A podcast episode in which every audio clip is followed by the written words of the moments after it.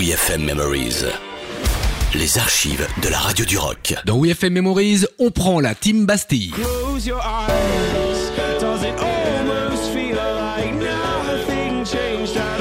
Dan Smith, le leader du groupe Bastille, est né un 14 juillet et il nous a raconté qu'à l'école, son professeur n'arrêtait pas de l'appeler Bastille, Bastille.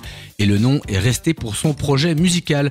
Il y avait donc une vive émotion quand ils sont arrivés tout pimpant dans les locaux de WeFM, situés dans le quartier de Bastille, effectivement, et c'était leur première session live en France.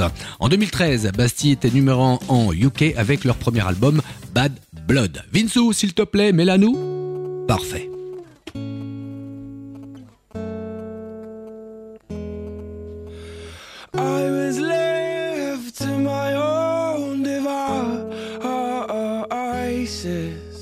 Many days fell away with nothing to show.